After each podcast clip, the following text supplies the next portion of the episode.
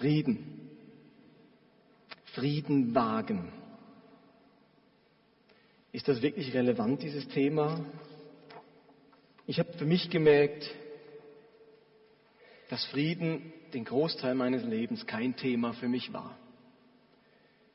Ich war im vergangenen Jahr auf der Willow Creek Leiterschaftskonferenz. Und dort sprach der ehemalige US-Präsident Jimmy Carter über Frieden. Er ist ja übrigens auch Friedensnobelpreisträger. Und was er über Frieden gesagt hat, das hat mich sehr tief bewegt. Und ich musste zugeben, dass ich dieses Thema Frieden komplett vernachlässigt habe in meinem Leben.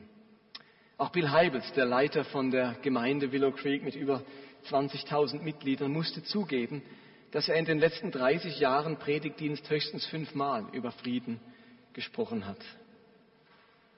Als ich junger Christ war, da haben sich die beiden großen Kirchen, katholisch, evangelisch, reformiert, sehr für Frieden, Gerechtigkeit und Bewahrung der Schöpfung eingesetzt. Damals gab es, Leute in meinem Alter wissen das oder älter, da gab es so Kongresse und, und Tagungen, Frieden, Gerechtigkeit und Bewahrung der Schöpfung.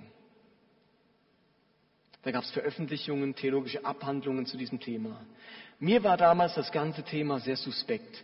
Die Landeskirchen waren für mich liberal, bibelkritisch und die Friedensaktivisten politisch und vor allem links. Frieden, Gerechtigkeit und Bewahrung der Schöpfung, das waren für mich irgendwie weltliche Themen. Ich selbst war als Teenager Christ vielmehr an Bibel, Evangelisation und Jüngerschaft interessiert. Auch die christlichen Kreise, in denen ich verkehrte, hatten eine ziemliche Distanz zu diesem Themenbereich. Inzwischen sind über 20 Jahre vergangen, die Welt sieht anders aus, der Kalte Krieg gehört der Vergangenheit an und Deutschland ist wieder vereinigt. Noch nie gab es in Westeuropa eine so lange Zeit des Friedens. Die meisten, die hier in diesem Gottesdienst sitzen, haben persönlich noch nie eine Berührung mit Krieg gehabt. Aber weltweit finden zurzeit über 30 Kriege statt. Beinahe alle dieser Kriege sind Bürgerkriege. Und ihr müsst euch vorstellen, momentan gibt es auf der Welt über 500 Millionen Kleinwaffen. Pistolen, Gewehre, Kleinwaffen, Maschinengewehre. Ein Gewehr kostet momentan nicht einmal 15 Dollar. Das sind 12 Euro. Es gibt weltweit ca. 300.000 Kinder, die in ca. 85 Ländern als Soldaten eingesetzt werden. Die meisten von ihnen sind zwischen 15 und 18 Jahre alt, aber es gibt auch bereits Kinder, die ab acht Jahren in bewaffneten Streitkräften sind. 300.000 Kinder. Denkt an euer zehnjähriges oder zwölfjähriges Kind. 300.000 davon sind momentan als Soldaten eingesetzt. Und die gehen meistens nicht freiwillig zu den Soldaten in den Krieg. Also nicht nur meist, die gehen nicht freiwillig. Sie werden oft entführt, dazu gezwungen und haben keine Möglichkeit zu entkommen. Sie werden bewacht, unter Druck gesetzt und oft erhalten sie auch Drogen, um in der Lage zu sein, in ihrem Alter andere Menschen zu erschießen. Die USA und Russland haben momentan zusammen 20.000 Atomsprengsätze. 20.000. China hat 400, Frankreich 348, Israel 200, Nordkorea 6 bis 8 und so weiter.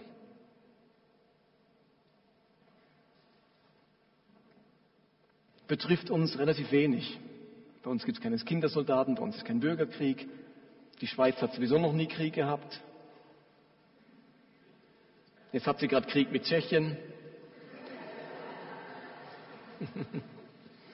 Ist ja gut, dass ich heute über Frieden predige. Müssen einige noch innerlich Frieden schließen. Deutschland wird wieder einmal siegen.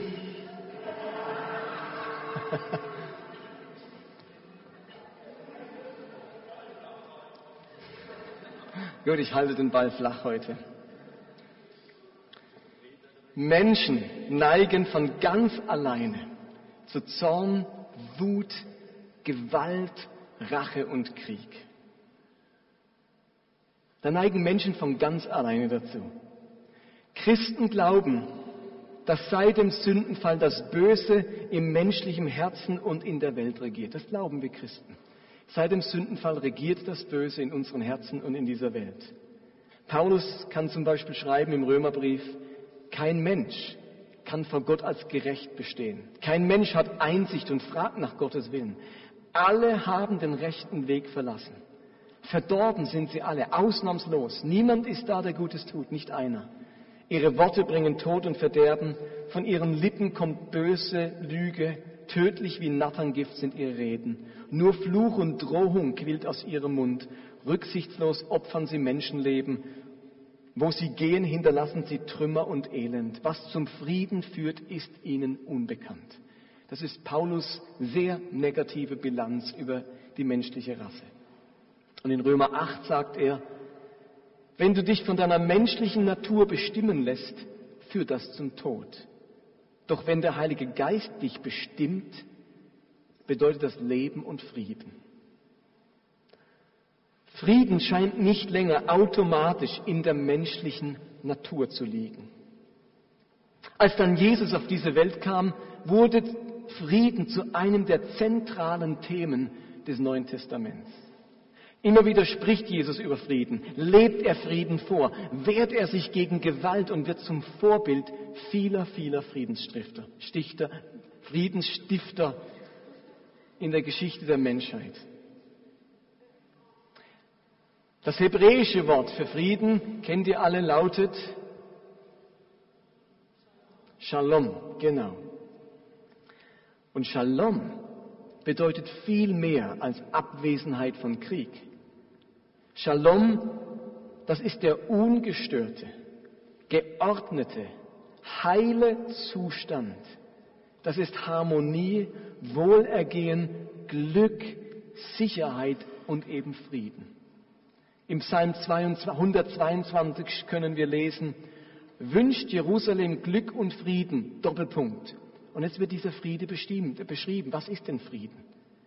Allen, die dich lieben, soll es gut gehen. In deinen Mauern herrsche Sicherheit und Wohlstand.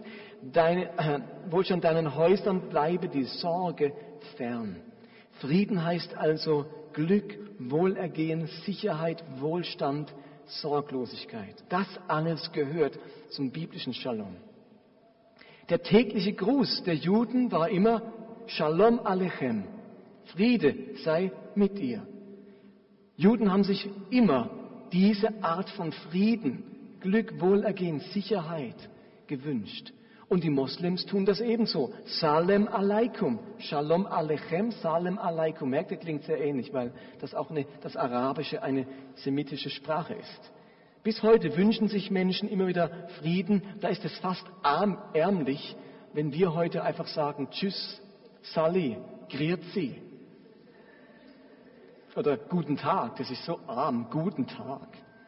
Shalom Alechem, Salem Aleikum. Das will diesen Frieden zu den Menschen wünschen. Nun, einer der wichtigsten Verse zum Thema Frieden spricht Jesus in den Seligpreisungen. Matthäus 5, Vers 9. Da sagt er, selig die Frieden stiften, denn sie werden, werden Söhne Gottes genannt werden. Selig die Frieden stiften. Frieden stiften. Ganz wörtlich steht an dieser Stelle Menschen, die Frieden machen, Frieden machen. Also nicht nur auf Frieden hoffen, Frieden wichtig finden, friedfertig sein, sondern Menschen, die aktiv etwas tun, sich bemühen, ringen, streben nach Frieden, Frieden machen. So, und die Frage ist jetzt, auf welchen Bereichen Sollen wir nach Frieden streben? Sollen wir Frieden stiften? Sollen wir Frieden machen? Auf welchen Bereichen?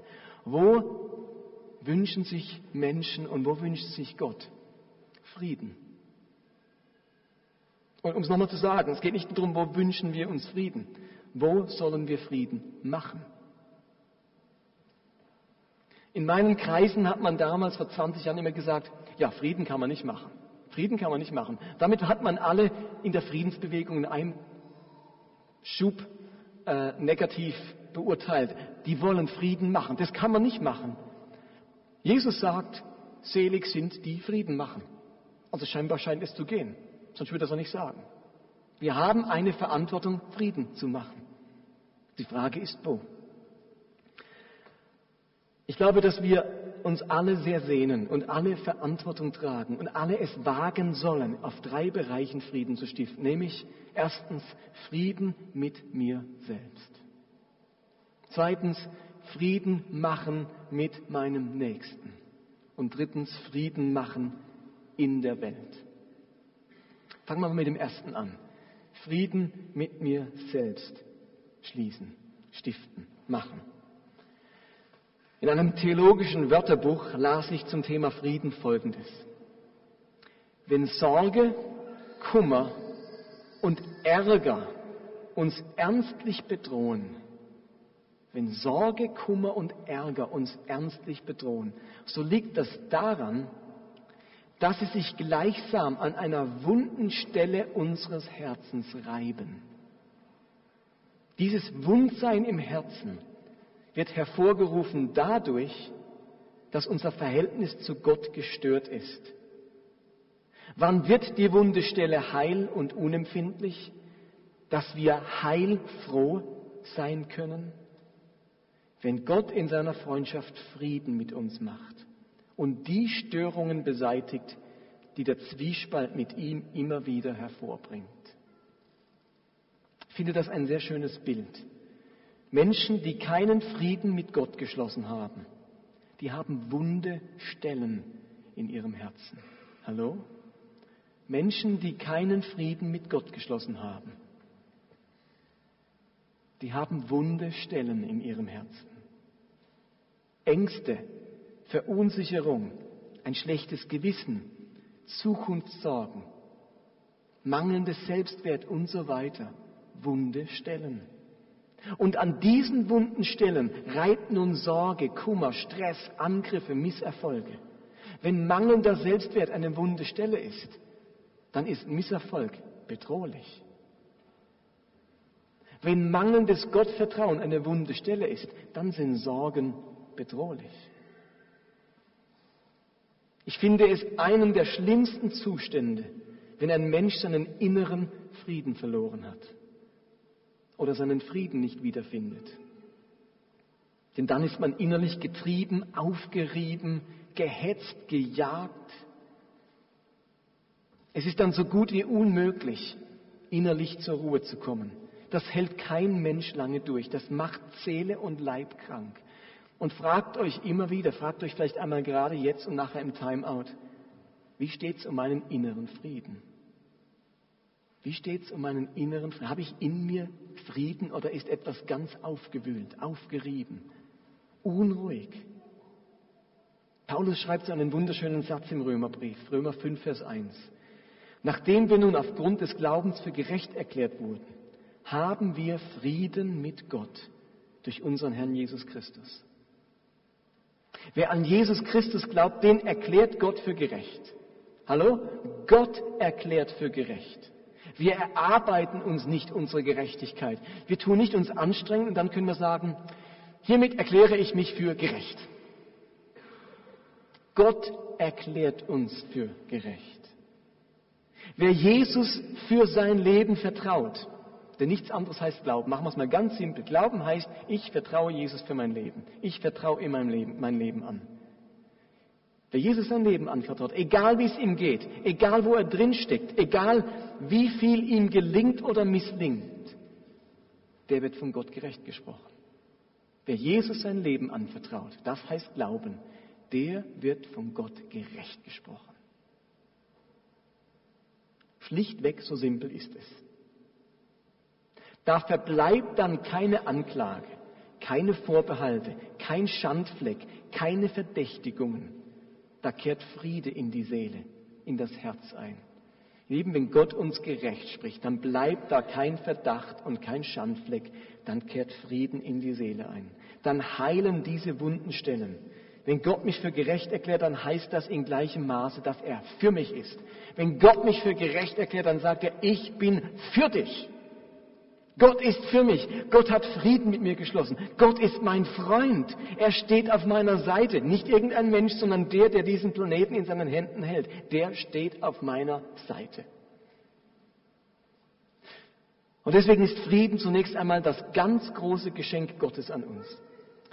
Im Johannesevangelium steht, ich lasse euch ein Geschenk zurück, sagt Jesus. Ich lasse euch ein Geschenk zurück, meinen Frieden. Und der Friede, den ich schenke, ist nicht wie der Friede, der, den die Welt gibt. Deshalb sorgt euch nicht und habt keine Angst. Gott spricht gerecht, er will diesen Frieden in die Seele geben und dann kann man sagen, jetzt muss ich keine Sorgen und keine Angst haben.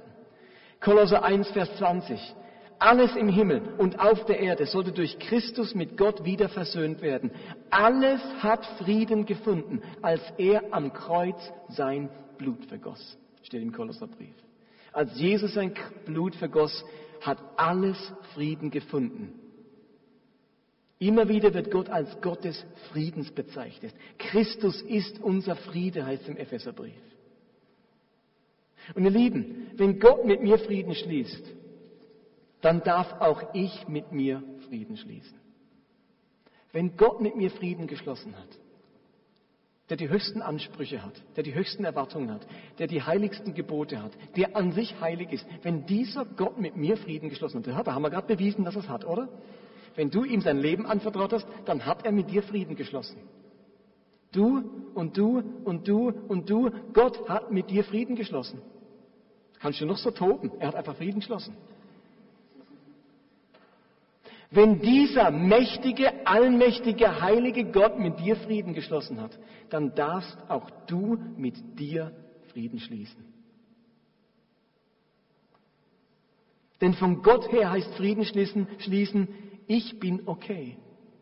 Ich bin gut genug. Mit mir stimmt es. Gott betrachtet mich als heilig und gerecht. Er hat mit mir Frieden geschlossen. Und wenn das so ist, dann darf auch ich mit mir Frieden schließen, mich selbst annehmen, so wie ich bin. Frieden schließen mit meinen Schwächen. Frieden schließen mit meinem Aussehen, mit meinen Begabungen und mit meinen Begrenzungen. Wie sehr bin ich denn am Hadern mit mir? Und wie sehr gelingt es mir endlich über mich selbst zur Ruhe zu kommen? Und für manchen ist das momentan gar kein Thema.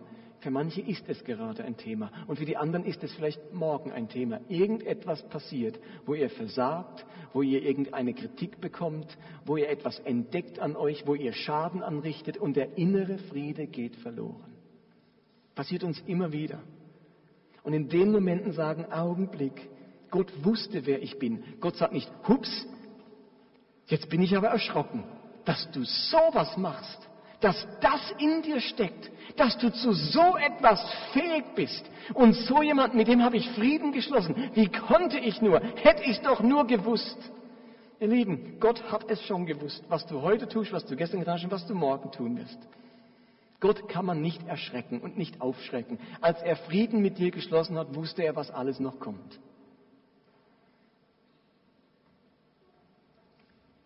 Je jünger wir sind, desto mehr jagen wir nicht dem Frieden nach, sondern einem Idealbild von uns.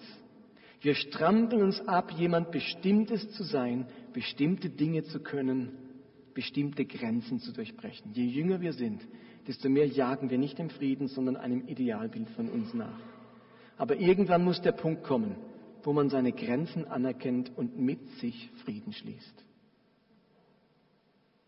Paulus sagt im Kolosserbrief, wir wünschen euch, dass der Friede von Christus eure Herzen regiere. Denn als Glieder des einen Leibes seid ihr zum Frieden berufen und seid dankbar. Ihr Lieben, wenn der Friede Christi mein Herz regiert, dann entsteht eben Dankbarkeit. Dann kann ich dankbar für mich sein. Nicht in dem schlechten Sinne. Nicht, dass ich dann rumlaufe und sage, ich bin so dankbar für mich. Und ihr solltet auch alle so dankbar für mich sein, ist ja nicht in dem Sinne, sondern ich bin tief in mir dankbar für das, was ich habe, was ich bin, was ich geschenkt bekommen habe und was ich auch nicht habe. Dankbar für den, der ich bin, was ich kann und auch was ich nicht kann. Was mir den Frieden raubt, ihr Lieben, ist nicht Gott, sondern meistens meine eigenen Erwartungen und die Ansprüche der anderen. Nicht Gott raubt mir den Frieden, meine eigenen Erwartungen und die Ansprüche der anderen. Aber jeder steht und fällt seinem Herrn. Frieden schließen mit sich selbst. Und ihr Lieben, dafür gibt es keine magische Übung, kein schlagartiges Wunder. sondern Selbstannahme und Frieden mit mir selbst, das ist ein wachstümliches Geschenk Gottes an mein Leben. Das wächst. Zweitens, die zweite Sache, wo wir Frieden stiften sollen, das ist Frieden mit meinem Nächsten. Auch da zu Beginn drei Bibelstellen. Römer 12, Vers 18. Soweit es irgend möglich ist und soweit es auf euch ankommt, lebt mit allen Menschen in Frieden. Epheser 4, Vers 3. Befleißigt euch, die Einheit des Geistes zu bewahren. Also seid einig miteinander durch das Band des Friedens. Und Hebräer 12, Vers 14. Strebt voll Eifer, strebt voll Eifer nach Frieden mit allen. Ich glaube, diese Bibelstellen machen eindeutig klar, dass Christen aufgerufen sind, mit allen Menschen in Frieden zu leben. Mit allen Menschen in Frieden. Auf mich kommt es an. Ich kann nicht warten, bis der andere Frieden macht. Ich bin jetzt erstmal gefordert. So viel an dir liegt. Du musst gucken, dass du Frieden hinkriegst. Also, wie kann man friedfertig leben? Wie macht man das? Ich habe mir drei Dinge überlegt. Mit allen Menschen in Frieden zu leben, das geht nur, wenn ich folgende Dinge beachte. Erstens, ich brauche die große und schnelle Bereitschaft zum Streiten. Nein, zur Vergebung. Und schauen, ob ihr noch wach seid. Ich brauche die große und schnelle Bereitschaft zur Vergebung. Wenn Menschen an mir schuldig werden, Unfrieden stiften oder Konflikte, Streit auslösen, dann kann Frieden erst wieder entstehen, wenn ich bereit bin zu vergeben. Und zwar in meinem Herzen und nicht nur verbal. Menschen mit geringer Vergebungsbereitschaft, mit geringer Toleranz, mit hoher Verletzlichkeit, hohen Erwartungen und ausgeprägtem Beleidigtsein, die werden in ihrem Leben eine Spur des Unfriedens vorfinden. Lass mich nochmal sagen, Menschen mit geringer Vergebungsbereitschaft, mit geringer Toleranz, mit hoher Verletzlichkeit, hohen Erwartungen und ausgeprägtem Beleidigtsein, die werden in ihrem Leben eine Spur des Unfriedens vorfinden. Da ist es ganz schwierig, dass man da Frieden halten kann mit dir oder dass du selber Frieden herstellen kannst. Deswegen braucht es eine hohe Bereitschaft zur Vergebung, eine hohe Toleranz. Zweitens, friedfertig kann man nur leben, wenn man die Fähigkeit zum Deeskalieren hat. Was ist Deeskalieren? Eine heillose Situation oder einen Konflikt zu deeskalieren, das ist eine Eigenschaft der emotionalen Intelligenz. Wer auf Schimpfwort immer Schimpfwort gibt, auf Beleidigung gegen Beleidigung, auf Lautstärke gegen Lautstärke, auf Verletzung gegen Verletzung, der treibt die Spirale des Unfriedens ständig voran. Deeskalieren heißt, ich tue etwas, dass es nicht noch weiter eskaliert, dass es nicht noch schlimmer wird. Ein Wort gibt das andere eine Lautstärke die andere, die Fähigkeit zu deeskalieren. Es muss uns gelingen, im Konflikt ruhig zu bleiben, sich selbst zu beruhigen, erst einmal eine Nacht darüber zu schlafen, den anderen aussprechen lassen, sich in den anderen hineinzudenken. All das sind Techniken der Deeskalation und die müssen wir beherrschen, wenn wir Frieden stiften und friedfertig leben wollen. Ihr Lieben, sich hineinsteigern, zurückschlagen, Schimpfwort zurückgeben, das ist ja ganz simpel. Also da, da, muss ich mir nichts überlegen. Da ergibt ein Wort das andere. Da kann ich das Hirn abschalten und einfach nur reagieren. Christen sollten deeskalieren können. Das ist Frieden stiften. Heute war ich im Nachbardorf, äh, habe da mein Moped abgestellt und dann kam so eine Frau angelaufen und hat mich so ganz blöd angemacht. Ich wollte eigentlich nur schauen, wann der Laden dort Öffnungszeiten hat. Dann hat sie gesagt, bist blind? Ist nicht, dass er geschlossen ist? Hab was auf den Augen? Ich bin halt mit, nur mit abgestellt. Dann wollte ich ihr eine kurze, bestimmte Rede an sie halten. Dann sagte ich nur, es war noch äh, jemand dabei, dann sagte ich nur, Ja gut, da muss man sich auch beherrschen. Aber, ja. Ich sagte nur, vielleicht liegt es an meiner Sonnenbrille, dass ich nicht sehe, weil ich die Sonnenbrille aufhatte. Und ähm, habe irgendwie nicht zurück, irgendwie aggressiv geredet oder so. Und äh, dann hat sie noch so ein paar Dinge gesagt, wo ich dann gar nicht mehr richtig verstanden habe. Ähm, aber ich merke, es braucht immer wieder den Moment, wo man innehält. Man könnte auch irgendwie sich auf einen Konflikt einlassen. Letzte Woche fuhr ich mit meinem Moped, also immer mein Moped, vielleicht liegt es an meinem Moped, ähm, auf der Straße raus, wo mein Moped ist, hat ein kleines Nummernschild, gilt als, als ein Moped-Mofa, da darf man in bestimmten Straßen ähm, durchfahren, wo eben TÜVs nicht durchfahren dürfen. Und weil mein Roller relativ wuchtig aussieht, dachte der, das ist ein Motorrad, so ein Taxifahrer fährt rein und muss mich dann so vorbeilassen, dann kurbelt das Fenster rum und schreit so Arschloch und was weiß ich und mit TÜV darf man nicht und so. Und, ähm, da ist man auch versucht, ein entsprechendes Wort auch das Fenster hineinzuschmeißen zu ihm. Ähm, da braucht die Fähigkeit der Deeskalation. Sonst am Schluss steigt man aus und hat die Fäuste im Gesicht. Also versteht ihr das? Deeskalation. Drittens, wie man friedfertig mit seinem Nächsten leben kann, nämlich die goldene Regel beachten. Die goldene Regel beachten. Die vielleicht einfachste Formel, friedfertig zu leben, finden wir in Matthäus 7, Vers 12. So wie ihr von den Menschen behandelt werden möchtet, so behandelt sie auch. Denn das ist die Botschaft des Gesetzes und der Propheten. Diese Regel findet man übrigens in allen großen Weltreligionen. Es ist tatsächlich die schlichteste und wirksamste Verhaltensregel, damit menschliches Miteinander gelingt. Behandle andere genauso, wie du selbst behandelt werden möchtest. In diesem Satz lässt sich die gesamte biblische Ethik zusammenfassen. Man muss eigentlich gar nicht mehr sagen. Wer so lebt, der hat alles Menschenmögliche seinerseits für den Frieden getan wer andere so behandelt, wie er selbst behandelt werden möchte. So, und damit kommen wir zum letzten Punkt, wo wir Frieden stiften sollen, mit mir selbst, mit meinem Nächsten. Und jetzt wird es ein wenig politisch Frieden in der Welt schaffen. Es reicht nicht aus, nur friedfertig mit meinem Nächsten zu leben. Es ist einfach zu wenig, wenn Christen ihr privates Friedensreich pflegen, nette Menschen sind, und auf der nachbarschaftlichen Ebene in Frieden leben. Es gibt noch etwas, das über den Frieden mit meinem Nächsten hinausgeht. Denn Friedensstifter sein bedeutet auch, sich ganz konkret für Frieden auf dieser Welt, sich für politischen Frieden einzusetzen, sich gegen Gewalt auszusprechen.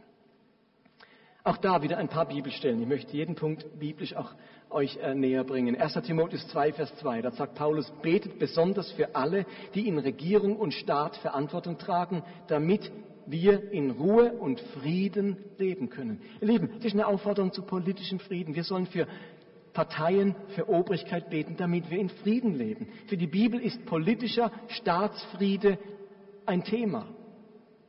Jakobus 3, Vers 18 die Saat der Gerechtigkeit, von Gott gesät, geht nur bei denen auf, die auf Frieden aus sind. Und nur bei ihnen bringt sie Frucht. Und zu guter Letzt Sprüche 12, Vers 20, die Böses planen, haben Trug im Herzen, aber die zum Frieden raten, haben Freude. Ihr Lieben, Shalom war in der Bibel auch immer politischer Friede. Da ging es nicht nur um persönlichen Wohlstand und Ruhe. Da ging es auch immer um Frieden mit den Feinden, um Frieden mit den Nachbarvölkern, um die Abwesenheit von Krieg. Das ist auch ein Aspekt von Shalom. Es geht nicht nur um das persönliche Wohlbefinden. Um mir geht's gut, mein Gärtelchen, da ist Frieden und draußen kann die Welt untergehen. Christen haben auch Verantwortung für den Frieden auf ähm, Shalom auf Landes- oder Staatsebene oder Länderebene. Wir sollen für Regierungen beten, wir sollen Frieden verkündigen, wir sollen zum Frieden raten. Christen sollen sich gegen Wettrüsten einsetzen, gegen Kindersoldaten, gegen Menschenverachtung und Folger, gegen Grausamkeit und Kriegstreiberei. Und es reicht nicht einfach im Kopf ein paar Gedanken dazu zu haben. Das stiftet noch keinen Frieden. Das möchte ich euch ein paar ernste Tatsachen sagen. Entschiedene Christen sind weltweit miserabel darin, sich um Frieden zu kümmern. Länder mit den, mit ein paar Beispiele. Guatemala ist eines der grausamsten Länder auf der Welt zurzeit, mit unglaublich viel Folter, Misshandlung. Es ist gleichzeitig das Land mit der höchsten Anzahl evangelikaler Christen. Das kann doch irgendwie nicht sein. Angeblich sind 35 Prozent entschiedene Christen. Das ist eines der grausamsten Länder mit den grausamsten Politikern. Robert Mugabe, Zimbabwe. mitbekommen. Ein grausamer Despot, der seine Niederlage nicht anerkennen will, der jetzt äh, Opposition schon 35 Oppositionelle hat umbringen lassen seit der Wahl, der ausländische Diplomaten aus dem Land treibt. Jetzt wurde gestern ein ganz hoher Importzoll für ausländische Presse verhängt, damit auch keine Zeitungen mehr ins Land kommen. Ähm, Oppositionelle werden gefoltert, verschleppt, geschlagen, dann kommen sie wieder zurück. Dann, der eine ist jetzt über 20 Mal entführt worden, gefoltert worden, dann kam er wieder zurück zur Familie, jetzt ist er verschwunden. Äh, ein grausames Regime. Jetzt ähm, geht die UNO davon aus, dass zwei Millionen Menschen an Hunger und Krankheit sterben werden, weil Mugabe sagt, es kriegen nur noch die Lebensmittel, die entweder ihn wählen oder ihr Wahlheftchen abgeben. Dann dürfen sie nicht mehr wählen. Also von der Opposition, da werden jetzt Millionen Menschen, Hunderttausende an Hunger sterben. Ein Diktator, wisst ihr was? Ein ganz guter Freund der Evangelikalen, der großen Heilungsprediger in dem Land. Seine Frau ist Mitglied bei der Pfingstgemeinde. Die, die römisch-katholische Kirche, die großen Kirchen, äh, wie nennt man es, ähm, verweigern ihn, wie nennt man das, ähm, nicht verweigern, wollen nichts mit ihm zu tun haben, aber die evangelikalen Kirchen in Simbabwe ähm, sind ganz aufgenommen, ganz aufgeschlossen für diesen Robert Mugabe. Das ist doch irgendwie eine Schande. Das kann doch nicht sein, dass die, die eigentlich zum Frieden raten sollen, gemeinsame Sache mit Kriegstreibern machen, mit Diktatoren machen, die Leute umbringen. Da denke ich, also es kann doch nicht sein, dass entschiedene Christen so keinen Blick für politische Not und für politischen Krieg und Terror haben. Dass wir immer nur in unserer Kategorie von Errettung und ähm, Heiligung denken und nicht merken, dass es da auch noch was gibt, nämlich, dass ein ganzes Volk leidet, dass da jemand Krieg mit anderen Völkern macht oder Bürgerkrieg oder Menschen unterdrückt oder foltert, da haben wir auch eine Verantwortung. Nicht Hauptsache unsere Kirche ist voll. Es ist wichtig, dass Menschen Frieden im Herzen bekommen. Deswegen war das mein erster Punkt. Aber es darf uns Christen nicht genug sein, dass alle nur Frieden im Herzen haben. Wenn an der politischen Obrigkeit einer sitzt, der Gewalt ausübt und alle Leute foltert und umbringt und verschleppt, bloß weil sie nicht so denken wie er. Gerade da haben Christen auch einen Auftrag. In einer Demokratie wie der Schweiz oder Deutschland hat das Volk eine Stimme. Wer jetzt nicht eingeübt, nicht zu allem Ja und Amen zu sagen, sich auch zu wehren gegen Unfrieden und Ungerechtigkeit, der wird wahrscheinlich seinen Mund auch nicht aufmachen beim nächsten Hitler oder Stalin. Jetzt müssen wir es üben. Es wird dann schwierig, wenn ein Diktator an der Macht ist. Jetzt müssen wir uns üben im Friedensdienst. Eugen Rosenstock sagte, das Gegenteil von Krieg ist nicht Friede, sondern Friedensdienst. Das Gegenteil von Krieg ist nicht Friede, sondern Friedensdienst. Und Amon Hennessy sagte zu Recht, nur zwischen den Kriegen ein Pazifist zu sein, ist so, wie nur zwischen den Mahlzeiten ein Vegetarier zu sein. Ihr Lieben, in Zeiten wie diesen, wenn wir selbst in Frieden leben, ist der beste Moment, den Friedensdienst einzuüben. Ich hoffe und bete, ehrlich gesagt, dass der nächste amerikanische Präsident ein großer, ein großer Freund des Friedens sein wird. Ich bete für den Dalai Lama, dass er in irgendeiner Weise, wie damals Mahatma Gandhi, es schafft, Frieden und Freiheit für Tibet zu schaffen. Ich möchte mich für die Christen in China einsetzen, damit Folter und Gerecht und Gefangenschaft ein Ende finden. Ich möchte mich gegen die weltweite Armut einsetzen, die immer noch der Hauptgrund für Krieg und Terrorismus auf der Welt sind. Ihr Lieben, Frieden ist immer die Folge von Gerechtigkeit. Und man kann noch so viel von Frieden predigen, wenn es ungerecht ist. Wenn die Armen unterdrückt werden, wenn die Hälfte der Bevölkerung nichts zu essen hat, dann kannst du hundertmal von Frieden predigen. Gerechtigkeit, sagte schon Papst Pius VI., ist die Voraussetzung für Frieden. Friede ist immer die Folge von Gerechtigkeit. Deswegen müssen wir Christen uns für Gerechtigkeit einsetzen in unserem Land, mit einem Heiland Sack, mit anderen Dingen und weltweit für Gerechtigkeit. Ich habe mir zum Beispiel vorgenommen, ganz bewusst, und das hätte ich früher nie gemacht, faire Fairtrade-Produkte zu kaufen. Das schafft ein bisschen was an Gerechtigkeit. Nicht alles nur noch Fairtrade in meinem Einkaufswagen, aber dort, wo es Sinn macht und dort, wo ich die Produkte natürlich auch brauche, ein bisschen was beitragen. Dass ich mir sage, in Zukunft kaufe ich eben Fairtrade-Bananen oder kaufe ich das, damit irgendwo auf der Welt ein paar Bauern nicht ausgenutzt werden und nur Pfennigbeträge bekommen, sondern ein wenig das, was in ihnen zusteht. Okay, zu guter Letzt. Wir wollen diesen Gottesdienst abschließen und jetzt wieder zurückkehren zu Gott. Gott hat uns ja gerecht gesprochen, haben wir gesagt, und dadurch Frieden mit uns geschlossen. Und das ist der Ausgangspunkt für allen anderen Frieden in der Welt mit meinem Nächsten. Und wir haben auch gelesen, dass dieses Gerechtsprechen seinen Grund hat im vergossenen Blut Jesu. Und an diesen Tod, an dieses Blut wollen wir uns heute Abend ganz bewusst im Abendmahl erinnern. Lasst uns heute Abend das Abendmahl ganz bewusst als Friedensmahl halten. Lasst uns das Brot an den vier Stationen, hier vorne sind zwei und hinten sind zwei, und diesen Wein trinken mit dem Bewusstsein, dass Gott mit uns Frieden geschlossen hat. Und das hat die Auswirkung, dass du heute Abend mit dir selbst Frieden schließen darfst. Es hat die Auswirkung, dass du aufgerufen bist, mit deinem Nächsten Frieden zu schließen.